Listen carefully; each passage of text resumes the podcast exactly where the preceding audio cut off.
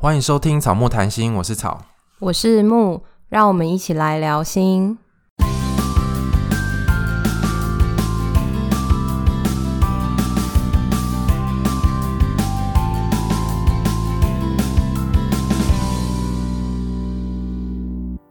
如果你喜欢我们的节目的话，请到 Apple Podcast 给我们五颗星，也可以追踪我们的 IG 和 FB 粉砖。欢迎来留言，告诉我们你的看法或你的回馈跟建议。我们今天呢，邀请到了一位特别来宾，可是，在那之前，我们想要先介绍一下这个脉络，就是在第七、第八集的时候，如果你们之前有听的话呢，就会知道说，其实如果你在你是一般的民众，然后你想要找心理智商的资源的话，有可能会去医院，那也有可能会去心理智商所，所以心理智商所其实是一个大家可以接触到心理智商一个蛮重要的管道。但是我想，应该很多人还没有回去听。因为后面新的听众比较多，所以大家赶快去听第七集跟第八集。对，那我们今天呢，就邀请到实际邀请到心理智商所的所长。今天邀请到的是台中之星心理智商所的所长严于慧所长，然后我们可以叫你 Frannie，对不对？因为其实我们之前有在 IG 跟听众收集，就是大家对于心理智商所有哪些好奇的地方，然后我们也整理了一些我们自己的好奇。因为其实我们平常不太会有机会跟所长有这样的对话。智商所其实是一个创业嘛，大家想到创业，可能都会想到开饮料店、开餐饮或是服饰店等等的。对，而且我们也没想没想过说，嗯、呃，有一天心理师这个行业居然还要创业，还要筹措资金啊，还要找一个场地，然后还要塞好整个内部的装潢什么的。以前都想说，智商师就只要把物谈做好就好了。对，我们就是很认真的经营我们在专业的这一块，所以我们其实。哦，我觉得创业其实是另外一个领域啦。可是心理跟创业这件事情结合起来的时候，又跟一般的，比如说餐饮业或者是是企业的创业是不太一样的。所以，我们今天非常高兴可以邀请到 Franny 来到我们的节目，跟我们分享他创业的一些心路历程。大家好，我是 Frannie，然后我现在是在台中市的西区，然后开了一间智商所，叫做知心心理智商所，就是知人知面不知心的知心。这是我的朋友跟我讲，哦，是知人知面不知心的知心。我说对，没错，就是那个，没有蛮有创意的。是啊，跟大家想到的心理智商所那个风格可能会不太一样。有没有想说，哎，应该是很温馨，怎么变成知人知面不知心？对对对。可是我看到这个名字，我第一个想法是，哎，知道你的心。感觉好像很棒啊，好厉害哦！没错，那那个名称有什么含义吗？你当初在选择的时候，嗯，其实我那那时候选择的时候，我我挑了蛮多的名字。后来想要知心，是因为我觉得很多时候我们的人很少会停下来，好好的了解跟知道我们自己的心里在想什么，还有我们渴望的是什么。所以，如果我在这个过程里头，如果能够知道自己心里面想要什么的时候，我觉得那个人生才会有一个幸福感、希望感出现。好，所以我就觉得，哎，知心这个名词对我来说是还蛮重要的一个过程。好像在我们的生活中，就是不断不断一直往前跑，可是很少时间停下来去关心自己怎么了，或者是说，当停下来之后，其实也不知道怎么关心自己。是的，因为没有这个习惯，或者是没有这个能力去做这件事。我自己智商的过程的经验里头，哦，呃，非常非常多人，大部分人会来跟我谈的都是关于，哎，我现在在我的职业上面，我想要什么，或者是我可以朝哪个方向去走，亦或者是在在我的人生里面，哎，我跟我的伴侣关系，我好像也有一个期待，也有一个过程，是我自己心里面想要的，可是好像我不知道我自己要什么，所以很多人很多人都会来咨商的时候都会问说，那所长，你可不可以告诉我，你觉得我要什么？但是我怎么会知道呢？真的，真的，我们也很常遇到这种问题，是不是？所以我们都在节目里面有跟听众说，其实我们不会告诉你们可以怎么做，我们会陪伴你一起去找到什么样的理由，或者是什么样的东西是你想要的、你追求的、你愿意朝这个方向去努力的。那我们就进入正题喽，就是 Frannie 为什么一开始要会选择要经营一间智商所？我觉得你们问的这个问题非常好，哦，就是自从我知道要录这一段之后啊，我常常就在心里面一直想，对我，我为什么，我我到底为什么要创这一间心理智商所？我明明自己个案接的挺好的，啊，到底为什么我要我要做这件事情？那我后来前思后想，因为我其实自己其实之前在台北也开了一家，那那时候在开的过程当中，我就在我我其实没有想很多，就是。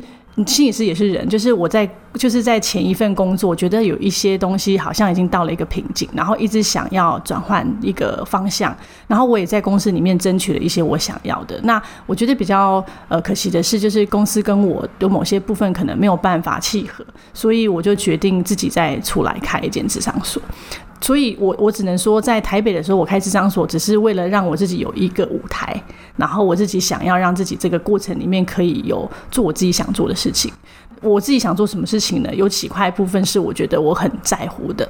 第一个，因为在这个职场上面啊，尤其是心理师这块行业哦，很多智商所可能会对于新手心理师会有一些。呃，限制啊，那个限制其实不是因为新新手心理是不好，而是因为新手心理是有很多所谓的会担心的地方哦。第一个担心的就是，诶，有没有办法接好个案？然后第二个是，他有没有办法为智商所带来效益？你们刚刚讲嘛，智商所也是一个创业的过程。既然是创业，大家知道要做这个 business 就是想要赚钱嘛。可是因为我自己的呃感觉，跟我自己以前的经历是觉得。其实要接智商，有时候跟新不新手，我自己觉得好像没有非常大的关系。原因是因为，其实我觉得新手们很关心个案。其实。很多时候，个案来到我们这边，最想要的就是被关心，然后被关注，甚至被肯定，甚至于在过程当中是被陪伴的。那我认为新手心理师是非常喜欢，也非常擅长做这块部分。所以我一直觉得新手心理师只是签一个机会啊，这个，所以我我我把智商所当作是一个舞台，让呃所有想要来做智商的的人，不管是 junior 或者是 senior 的，都可以进到这个职场里面，发挥他自己的。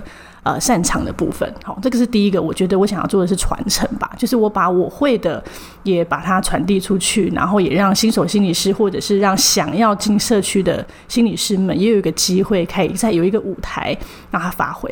那第二个部分是，我觉得智商所为什么要开？原因是因为很大一部分我我自己的愿景啦，是真的想要服务大众，可是我一个人只有二十四小时。我的时间不够，我想要服务更多人，可是我没办法。如果我今天开了一间智商所，我有一个团队来协助我做服务大众这件事情，那我的效益就可以乘上十倍、二十倍。那我觉得这是一个非常大、非常好的一个过程，所以我就觉得。如果开一间智商所可以服务更多人，是我真的很想做的事情。因为我觉得台湾有好多好多人，不能说是他们有问题。我真的觉得心理智商要大众化，是关于心理智商是每一个人都可以被肯定、被关注、被陪伴。我们就是一个生命陪伴生命的过程。那只是在生活当中，我们有时候会卡住，卡住的时候，有个专业的人士协助我来厘清啦，或者是发掘啊。那我就有机会改变我的生命。那我很喜欢在过程里面看到人一步一步的走到改变的那个过程。好，所以我觉得如果这件事情可以开枝散叶，让每一个人都做的话，那非常好啊。为什么不做呢？我的初衷就是这两个吧，传承跟就是服务大众。在刚刚 Frannie 讲的时候，我觉得蛮特别的，就是在开智商所的时候，其实我们刚刚其实都没有听到所谓的钱。可是因为很多的创业都是大家都会觉得说，我就是想要赚更多的钱，所以我要来创业，或者是说我想要有更大的收益。可是，在刚刚 Frannie 说的时候，其实他的目标是想要服务更多的人。而且我听到第一个传承的时候，我觉得超感动哎。刚我们就很像那个 一个就是小小粉丝一样，就是听他在说，然后就 好感觉，好像一直点头，然后或者是。草就非常认真的在看着他，然后都不看不靠近麦克风，然后没有他讲话的感觉。不是啊，我刚才对啊，就是嗯，把它听完这样子。可是我都觉得，天哪，我们刚走过那个新新手心理师的那个阶段，就是现在已经工作了有几年，可是刚开始工作以及是实习的那段时间，其实那些感觉都还历历在目，嗯、就是可能会被个案挑战啊，可能也会觉得自己。做得不够好，或者是会觉得说啊，我去哪里投履历应该不会被录取，应该没有人要我这样。我其实我很少听到有一个呃心理师的前辈会做这样的选择，就是有这样子的觉得这件事情重要，是要把这些东西传承下去，然后给新手一个舞台，让他们去发挥，而且可以看到新手跟应该说资深的心理师不一样，然后新手的优势的部分。刚好跟你之前实习的那个有关，对不对？对啊，不好说。对，不好说。之后之后再找一集来问他。不然你在讲的时候，感觉这中间其实是你今天这个访谈才去想为什么你要创业这个部分吗？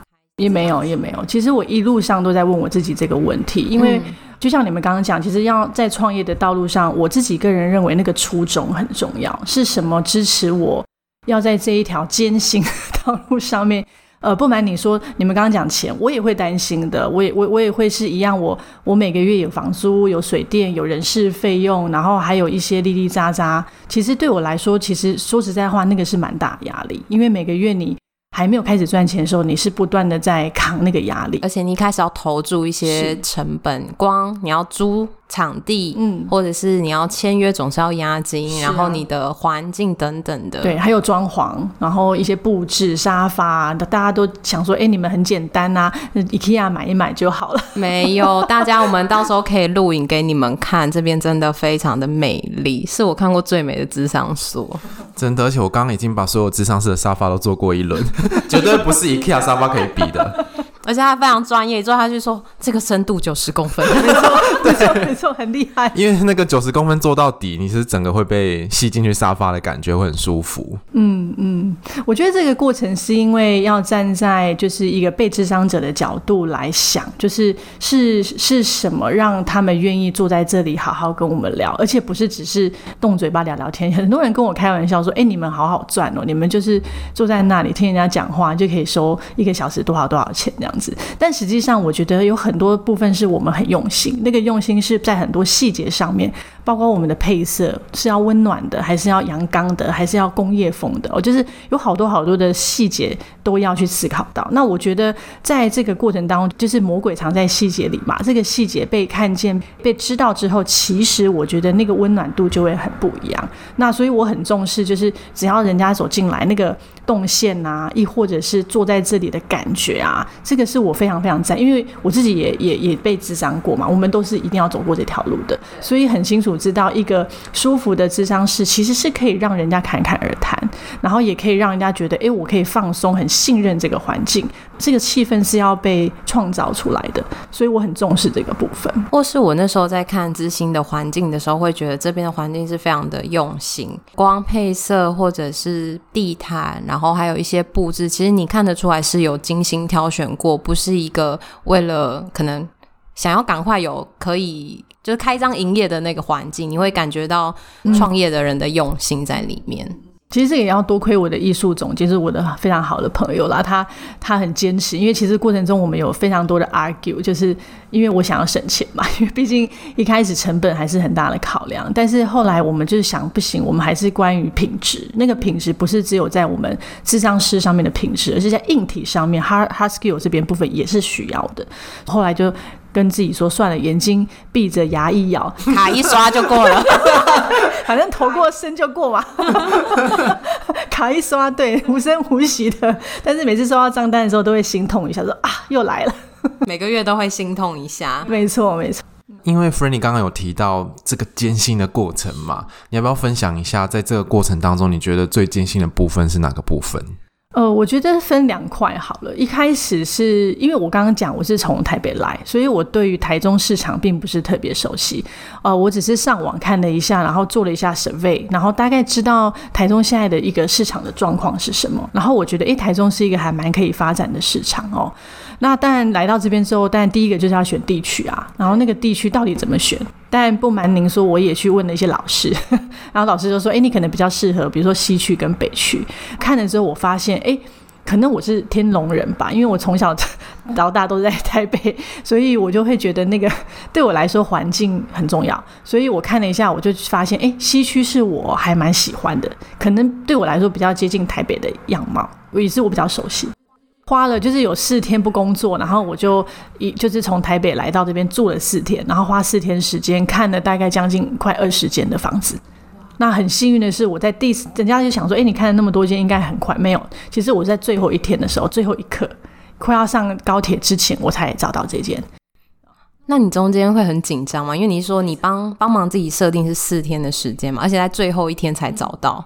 那你这四天的心情是什么？很紧张啊，每天都觉得很烦，因为 要要一直把不断的打电话问中介啊，然后有有中间过程还会跟中介有一些呃，就是约预约上面的出入，然后会有一些不同的想法。那当然看了房子之后就觉得哇天哪，怎么会有这种房子？就是有很多新那个那个过程是天哪，这个是人住的吗？或者是想说天哪，这个如果要装修要花多少钱？对对对，就是满脑子都会想说哦，对，那这样的话，哎，如果一道墙呃，如果果要隔起来又要花多少钱？就是。脑子里面满满的都是数字跟预算跟成本，然后一直在思考。那如果我今天一个月，呃，假设是五万块好了，那我要多久时间要回回收回本？那我回回得了本吗？我怎么回本？就是不断的在想这些东西。然后，但我之前其实不瞒你们说，我在西区看到了两间，另外一间呢很有趣，在东兴路上面，在隔壁而已。那间比较贵。大概比这边贵了大概快一万多块。后来老师跟我讲说，我看你一开始创业，你先不要让自己那么紧好了，你先选一间比较小的。那所以我后来就选了这间。这间其实不小哎、欸，对，可是那间更大。可是这间其实，但跟台北比起来，还是这边的其实整个的屋况啊，还有还有一些状况，我觉得是好很多很多的。然后包括。呃，成本上面的部分也是比较划算一点，比较亲民一点，对，比较亲民一点，对对对，所以我就选了这一区。然后我也看了一下这一区的整个大，因为我们进去之后还是会看，哎，这个大楼里面大部分是在做哪些行业，因为还是跟我们有关系。然后我也会很好奇，说当初为什么会选在有点像商办大楼的里面？因为在台中很多。咨商所都是在路边的店面，嗯，可是，在台北很多的咨商所会是在大楼里面比较隐秘的，是对，不知道这边会不会有什么考量？有的，其实是基本上啊，如果你们、你们、你们刚进来，你们应该其实很难看到我们，其实不太明显，不太明显，就是要认真找一下。没错，原因是因为啊，我在台北的时候，其实非常非常多人，呃，其实大家还是对心理智商有一定程度的标签吧，对我来说，然后会觉得说，哎，我来这边好像。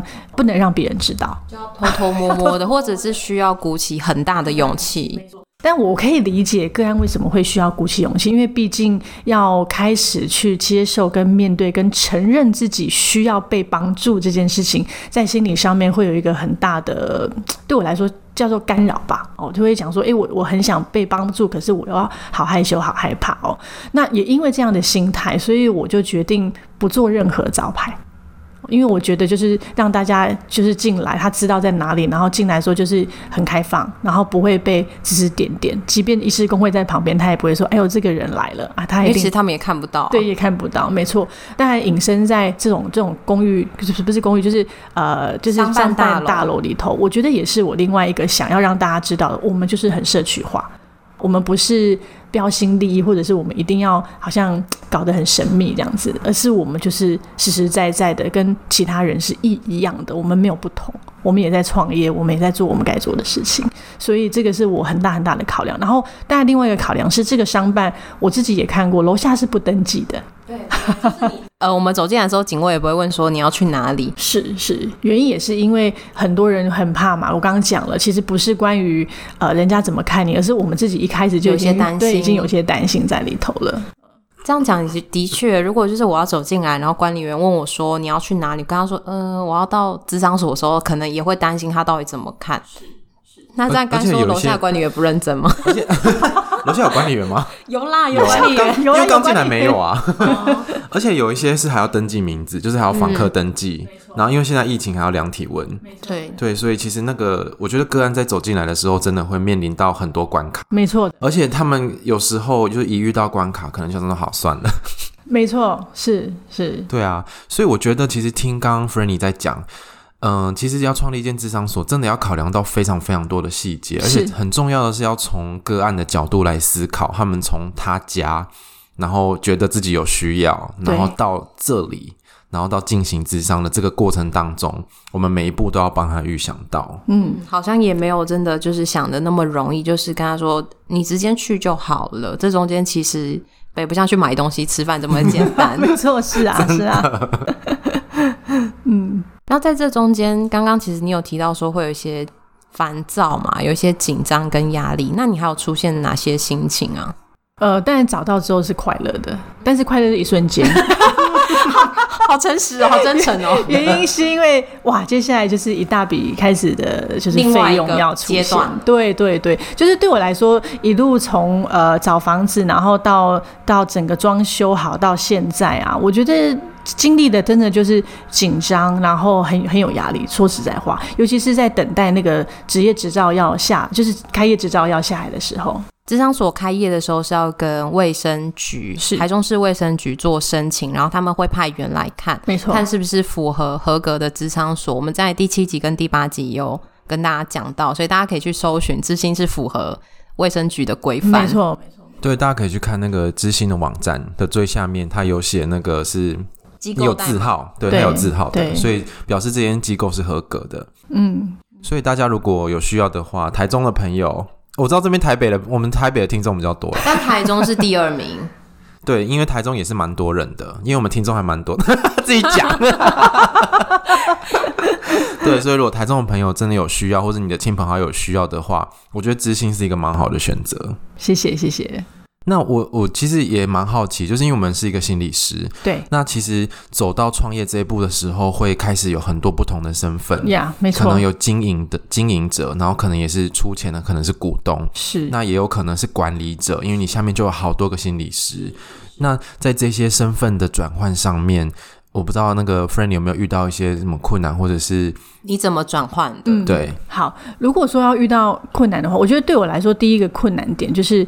我要从一个，因为我我自己的呃自己的信念是这样子啦，我觉得人人生而平等，所以没有什么所长不所长，老师不老师，所以对我来说，到了一个所谓老板的位置的时候，我自己有一点点困扰。那个困扰是我我其实很喜欢跟人沟通跟交流，但我我曾经听过有人告诉我说，你是老板，你不管怎么样，大家还是会把你看成是老板，即便你在清明都一样。对，就是在。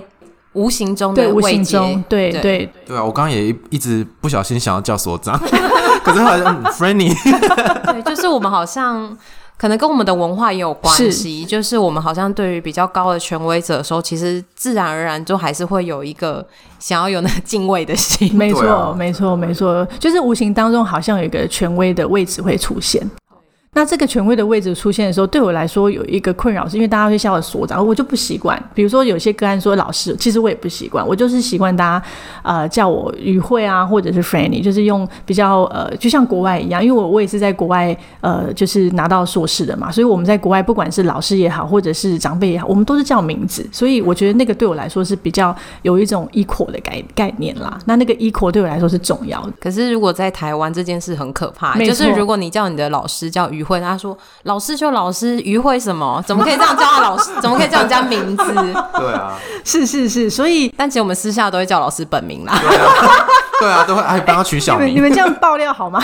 没关系，我没有说是谁。对，老师很多人这样。OK OK，好好好。所以呃，所以这个是第一个让我呃，这个这个对我来说是第一个转换的困难点。但是我觉得也蛮快的啦，因为大概知道说，哎，我在这个位置上面，我一定要做到某个程度嘛。那个程度包括，比如说，我一定要把形象做得好。哦，因为行销的部分才是为这个智商所带来很大所谓的呃金钱的来源。哦，那所以这个部分就变成我我在我在这个角色里面要好很多的转换，要做行销。然后行销，你知道我们心理师对于行销不是那么在行的，真的真的，我们对数字。隔行如隔山，数字也不在行。对啊，对。那我觉得，呃，我觉得我比较幸运。幸运的是，因为我，呃，不瞒你们说，我我其实在在这份工作之前，我都做了很多很多不一样的工作。哦，我做过电子业，然后我做过保险，然后我做过大肠包小肠。哦，你们都不会想象到，大肠包小肠，好想吃哦。就是这一路上，我其实做了蛮多不同的行业，所以我看过很多组织、很多企业，哦，我也在大公司待过，所以我大概知道呃整个公司营运的状况，或者是它的整个。组织架构可以怎么做？那我觉得我幸运在这里，所以各位观众不要觉得，呃，以前的经历是浪费哦，都没有，其实它都让我带来蛮多的养分，也都会让我们学到一些不一样的能力，跟有一些不一样的观点。是，像我们就很很乖，我们就是只在我们的本行里面，就是一直走。对啊，有啦，我们现在做 podcast，我们开始有认识一些其他的，对，我们开始跨出舒适圈，对，我们开始也学着怎么行销跟经营。没错，所以我就会开始上网看一些，哎，比如说 SEO 要怎么做，怎么帮我们的官网可以提升曝光度到哪个位置？SEO 听起来很专业，那是什么？我刚刚还想说要问吗？不要问好了。那是 Google 的，就是 Search 的一个一个优化的引擎的概念啦。所以你看，就是这些东西都要懂，都要知道，而且都这个应该都变成是自学，对不对？自学的，就是不断的问啊。比如说像一开始我们在做网站的时候，我就很很痛苦，因为看不懂。那这是那也不是我们的那个，那完全不懂。所以我最后交给了比较在行的，就是我的好朋友，叫他帮忙做这样子。然后，但是他很好心，完全没有收我任何一毛钱。可能这边之后某个柱子上面就说：“哎，这是他帮忙的。”是是是是是是。你说他要把名字刻在上面，也不用了，然后还烫金色这样。你说是庙吗？对啊。所以我觉得这个过程，我觉得好玩，因为我自己也是一个喜欢挑战，然后多样化、很冒险的一个人生。所以对我来说，就是进入另外一个不同的领域，然后再玩一些我自己擅长又不擅长的事情哦，而且还要知道会计。哦，这个也是我困扰的点，因为你要大概知道说，诶，比如说我要我税务要怎么算，然后我怎么跟心理师，呃，就是拆账部分，然后怎么算税务，所以这些东西全部都要至少要搞懂一下，可以跟隔壁合作。应该会有邻居的优惠吧？对啊，像像这一块部分，我自己就会比较喜欢很多的，就是不要太人工，因为我觉得我以前在电子业待过，我知道只要跟人接触的东西，一定会出现人为的错误。所以呢，我一来到这里，我就跟自己说，我所有的会计如果可以用电子化，我全部都要电子化。所以我自己在这边刚好很幸运的，我的会计认识一个系统商，他帮我把所有的就是会计的部分全部整合了。所以我们这边的行政啊，非常的轻。松，就是只要把东西贴进去我们的系统，它全部都会帮我跑好，包括日报表啊，怎么样看整个月的月报表啊，然后那个数字全部都在系统上面，所以这个东西都是要去研究、要去看的哦。那数字的部分是真的一定要去啊、嗯、仔细的去研读，因为数字关乎于我们整个营运成本。对，嗯，还有整个行销的过程里面，我可以朝哪个地方走。我最近在看一本书啊，反正我的个案也是创业家，然后他就送了我一本叫《师傅》哦，那本书我我最近不知道为什么突然之间拿起来看，可能因为最近压力又来了。那本书就是在教怎么样在创业里面可能会遇到的某一些困境。那我就是不断的从书里面，就是碰到困境找书找资源，然后找讯息，然后不断的就是关关难过关关过吧。嗯，大家有没有发现，franny 在说的这些感觉，其实是大家也都会遇到的。很多人都会跟我们说，觉得心理师好像不会遇到这些情绪，或者是不会遇到这些困难。可在刚刚跟我们分享很多他内心的心路历程。对，其实 Frannie 在遇到这些感觉的时候，他其实也是透过很多方式去帮自己解决问题。是，是的。那在你有很有压力、很紧张、烦躁的时候，你自己有什么舒压的方式吗？对啊，安抚自己的方式吗？嗯，都当然第一个。我就会跟我的亲朋好友们 complain 一番，这很重要 哎，非常非常非常的重要。就是很多人都说，哎，你们心理师应该很 positive 啊，你们应该很正向，能力很强。哦、oh,，no，没有。听到这个就会有一种就是很想生气的感觉。没错，啊、是不是？就像有些人听到说，哎，你是心理师，他都会说，哦，那我不能跟你讲话，你一定会读懂我的心。哇塞，如果我懂，我做这里干嘛？对不对？早就上节目上半天了，啊、早就去看一下到底那个。那我们就当通灵少女就好了。没错，你是少女吗？我可以。呀，所以，所以在这个过程当中，真的就是，呃，对我来说，我我自己喜欢抒发的情绪的有几块部分。第一个，真的就是跟我的亲密伴侣好好的聊一聊，然后去理解、疏解一下，哎，我到底发生什么？但我们也是运用在智商里面的过程，我回来觉察我自己，我发生什么事情？那为什么我这个情绪？情绪从哪里来？那这个情绪，第一，有必要吗？真的，如果有必要的话，那我怎么让这个情绪可以在这个过程里面就真的让它先出来，而不是一味的要先去到说哦，我要我要很正向啊，我不可以这样，我我是一个心理师，我怎么可以这么的 negative？No，我们还是可以的，因为情绪它没有错嘛，对吗？那再来一个部分是，每一个人都要去了解到自己自己怎么样才会是最放松的。以我来说，我自己最近不知道是因为年纪的关系，我很喜欢大自然。一个过程里面觉得，哎，我好像需要充电的时候，我就会去到，比如说家附近去找一个很大的公园，然后真的去踩踩草地，然后或者是拿个 picnic 垫子去，然后就躺在那里，对，然后就躺在那里带着我们家的狗，然后就去到那边好好的让自己放松一下。那如果真的真的那个压力大到一个不行的话，我就会远离都市，我就会哦，我觉得来到台中很好的是，我去到南部好快哦，我就可以去到比如说南投。啦，或者是一些比较呃不是城市都市的的地方，比较多大自然，比较大自然的地方，然后去到那里真的什么都不干，我连我连手机啊、电脑都不开，我就是去到那里让自己耍废，这样不会迷路吗？哦，没有啦，当然你在过程中你要找路的时候你要开啊，对，他只是到这是非常的放松。你刚刚是在问什么蠢问题吗？因为想说路痴会迷路，一定要导航一下。那另外一个部分是对我来说看书。我看书其实会觉得，我对我来说是一个放松的过程，所以我就会看书。哇，我觉得刚刚这番分享好像就是很符合智商所的理念呢，就知心，知道自己的心需要什么，是啊，然后自己知道之后，然后可以去寻找这些东西来安顿自己，嗯，然后让自己还可以再往前走，还有力量可以充电。那接下来是听众的问题，听众问的第一个问题是。聘用心理师的考量会是什么？比如说有没有一些就会看心理师的病史，还是他可能通报的记录等等这些东西？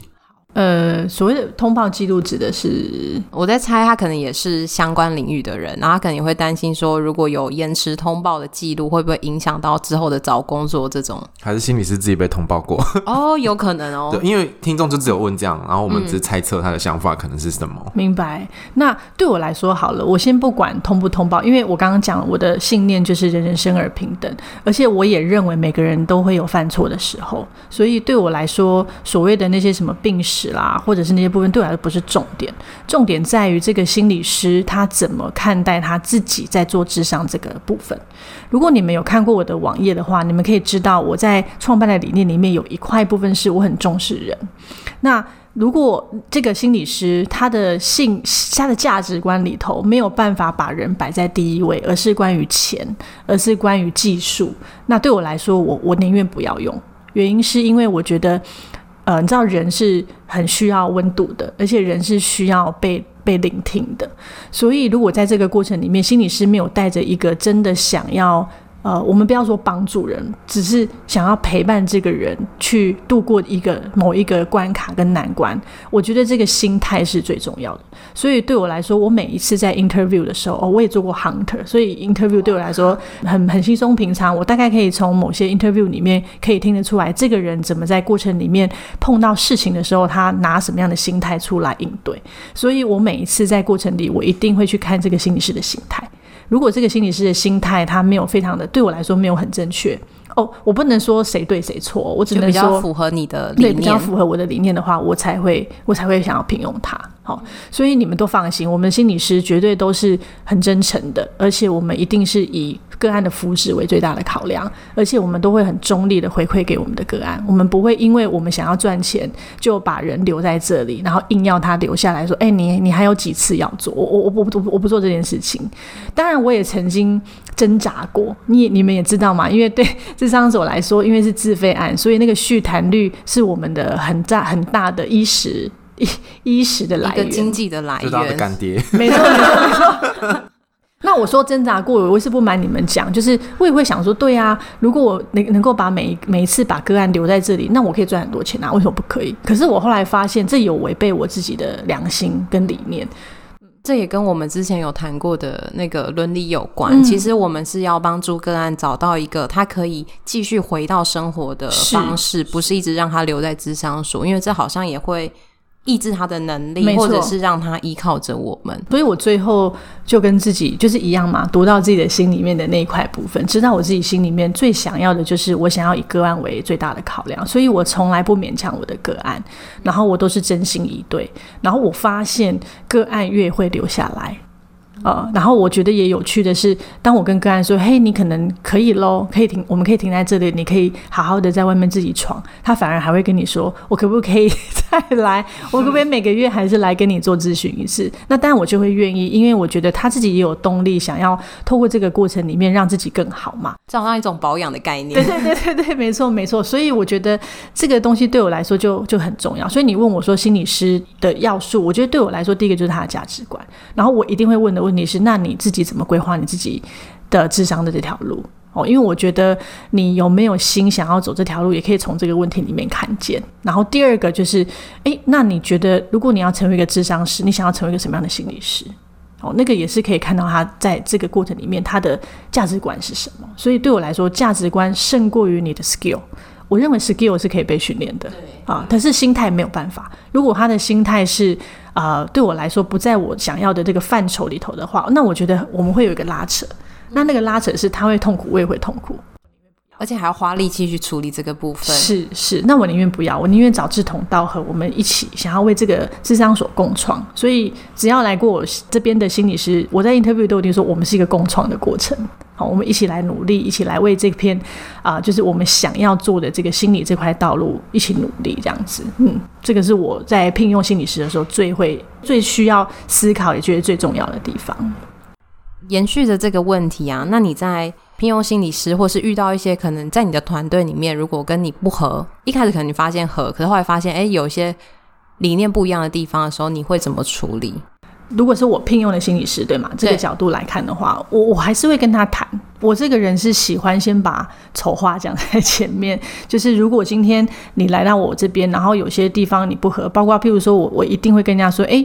我自己本身就是同志，所以我一定会做多元文化，我一定会都会做同志这块。你有没有排斥？如果你有排斥，你不是错的，只是我们可能在理念上不一样而已。所以你可以要看，你可能要考量一下。对我来说，这个 interview 的过程是双方的选择，不是我来决定你，你也可以来决定你要不要找我。好，那当然，如果碰到一些比较棘手的心理师的话，我一定还是会找他来，然后跟他聊一聊，跟他说我看到的状况。你说的棘手是什么？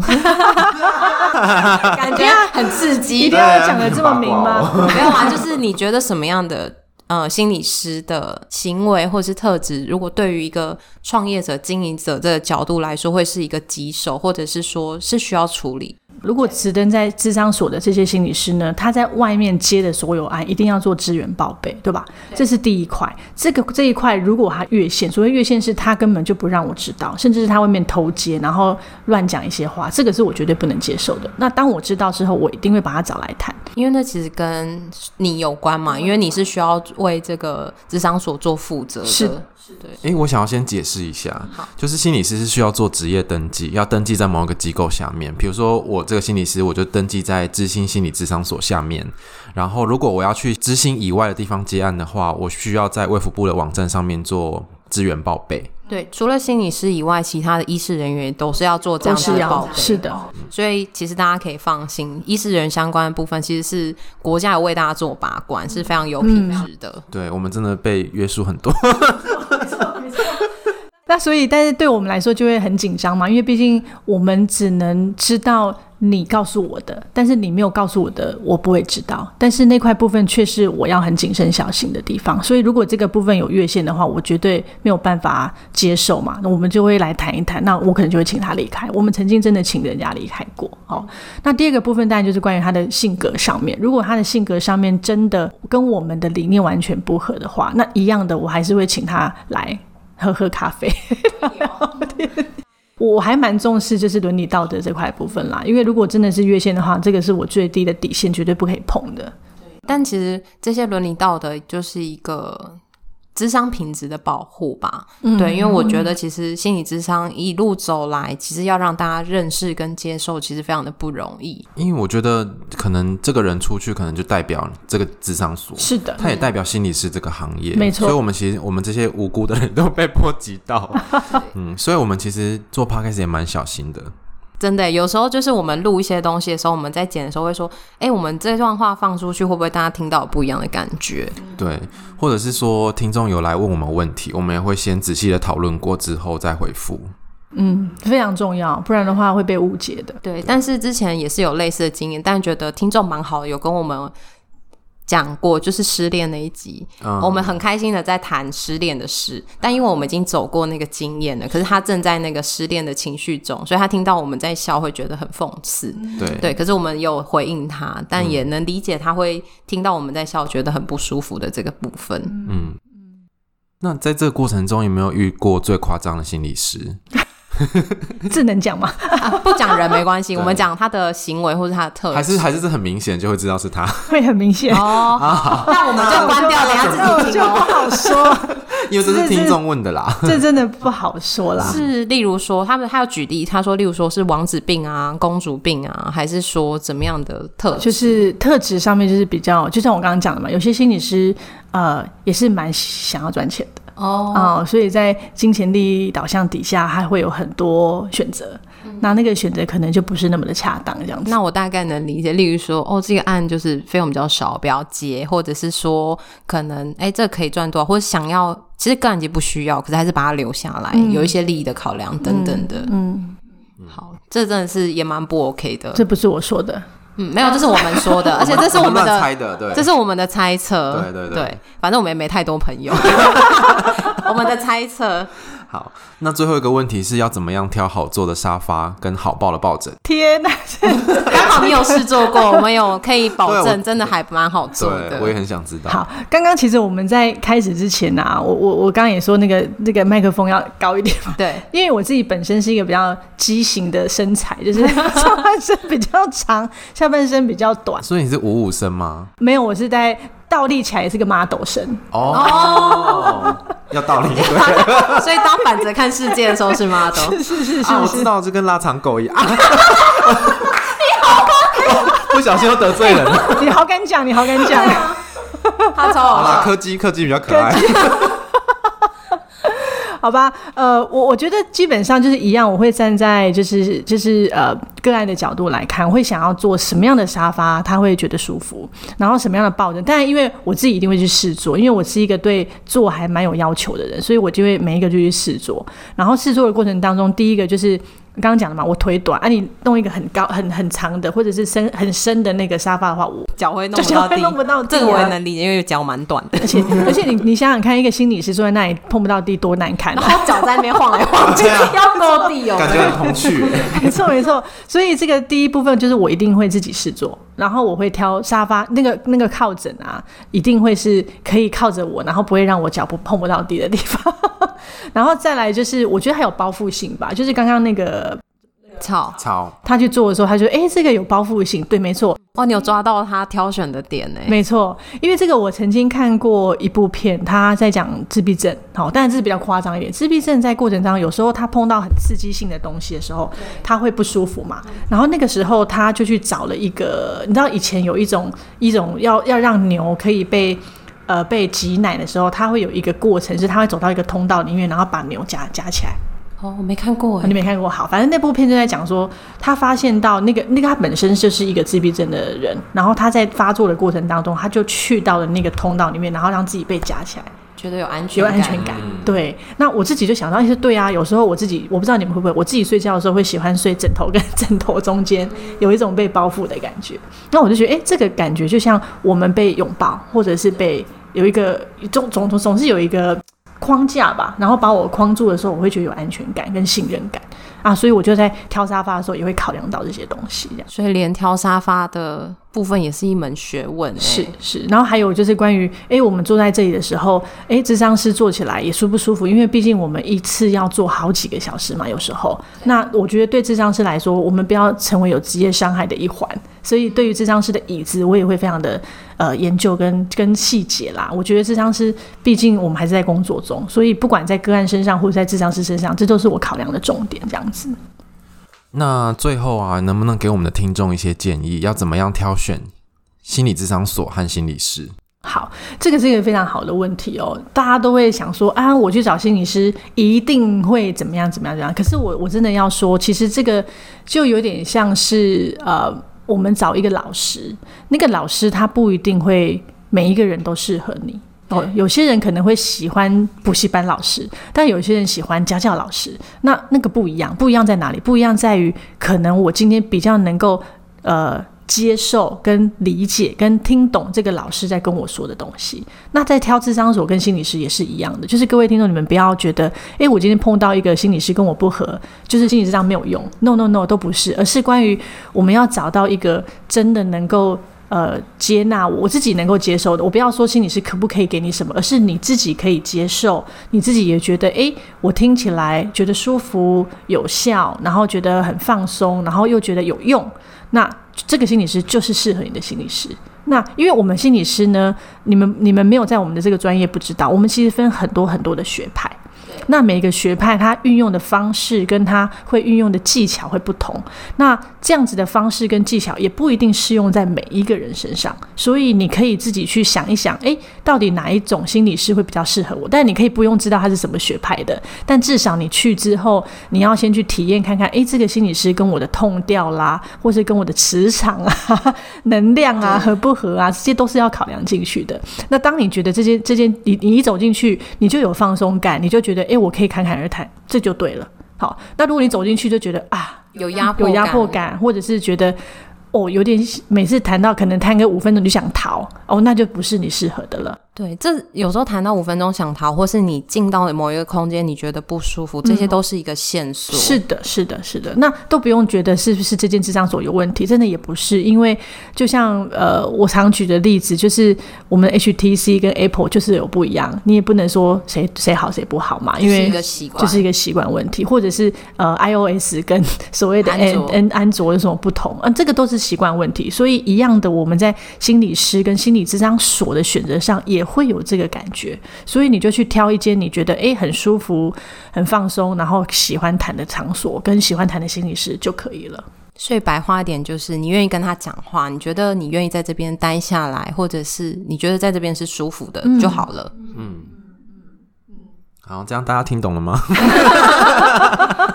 那大家，我们也会把知心的地点放在我们的单集介绍，然后我们也会在我们的 IG 上面放这边的环境的照片。所以大家如果想要看照片的话，记得追踪我们的 IG。谢谢各位。好，那我们今天的节目就大概到这里。今天非常谢谢 Frannie。来我们的节目，然后其实是我们来他的场地啦。他他他上我们的节目啊？哎、欸，我可不可以打小小打一个广告？就是因为我们十月二十四跟二十五有一个宠与宠物同行的那个讲座，那我们是特别邀请了一个非在业界非常有名知名的动物沟通师。然后为什么会找他？是因为呃，他本身本来是一个兽医师，那后来因为他自己在经历经历自己猫猫的过程里，也曾经经历到。宠物要临终的那一块，然后其实他自己心里面有些过不去，那也因此他去学了很多跟临终关怀有关的，所以他的宠物沟通不是很单纯是说，哎，这个这个猫为什么在这里尿尿，那个狗为什么在这里干嘛？不是，那我会跟他结合，是因为我觉得，哎，其实，在四组的身上也会经历那些悲伤失落，那这个是我们心理专业可以陪伴的部分，所以我们这一次就邀请了他来到台中，所以如果各位有兴趣的话，也可以来报名参加这样。那我先报名好了，他蛮有兴趣的。而且你们家小白也老了，对，我们家小白是老狗。好，那今天非常谢谢 Frenny 来到我们的节目，跟我们分享这么多关于心理师创业的这一块。我觉得这是外面听不到的，是的，没错，就是只有草木谈心才有。对，所以听到你赚到了。好，那如果你喜欢我们节目的话，请给我们五颗星的评价，然后也欢迎来到我们的 IG 或 FB 粉专留言。那如果有台中的朋友需要心理咨商的话，也可以到知心的网站看看这个环境你喜不喜欢，或是这个理念你喜不喜欢。那我们有抖内喽，所以如果想要施肥让草木茁壮的话，请到 First Story 的网页上面可以找到抖内的连接。对，那我们今天就到这边喽，谢谢大家，拜拜，拜拜 bye，拜拜。